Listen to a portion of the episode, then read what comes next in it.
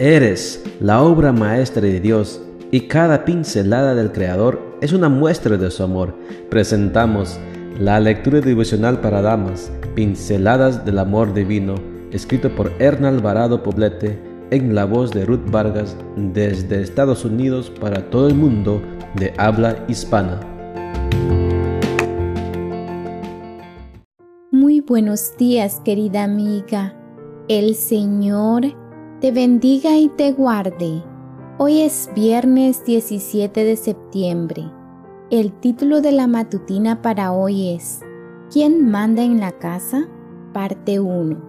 Nuestro versículo de memoria lo encontramos en Tito 2, 4 y 5 y nos dice, Enseñen a las mujeres jóvenes a amar a sus maridos y a sus hijos, a ser prudentes, castas, cuidadosas de su casa, buenas, sujetas a sus maridos, para que la palabra de Dios no sea blasfemada.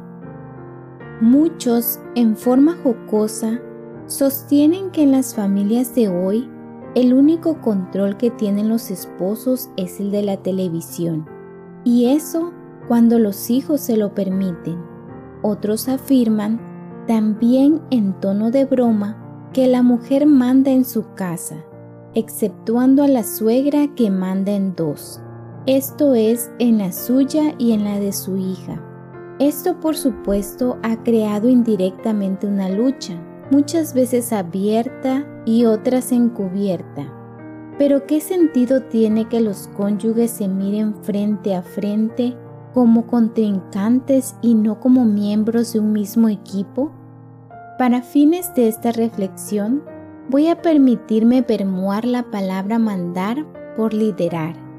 Mandar implica que hay alguien que debe obedecer y de acuerdo al registro sagrado, los hijos son los únicos que deben obedecer a sus padres. Al hablar de liderazgo en la familia, surge la controversia. Algunos aseguran que el esposo y padre es el que debe estar al frente de la familia tomando decisiones que la esposa y los hijos deben acatar sin discusión.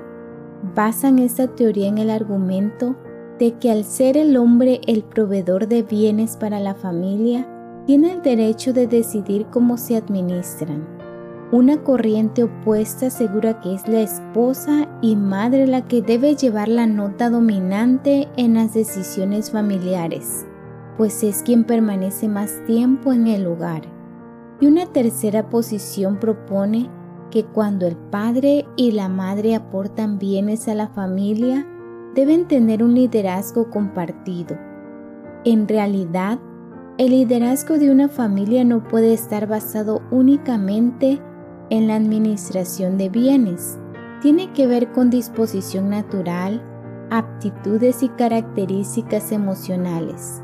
Y para esto es necesario que la esposa y el esposo sean capaces de formar un equipo, aprovechando al máximo las habilidades personales de cada uno. Esto los llevará a la distribución de roles de manera equitativa. El padre y la madre son dos líderes con funciones diferentes, pero enfocados a lograr los mismos objetivos, el bienestar, la estabilidad y la prosperidad de la familia. El hogar debe ser un lugar donde cada uno de sus miembros crece y se desarrolla integralmente y donde los recursos son utilizados óptimamente para el mismo fin.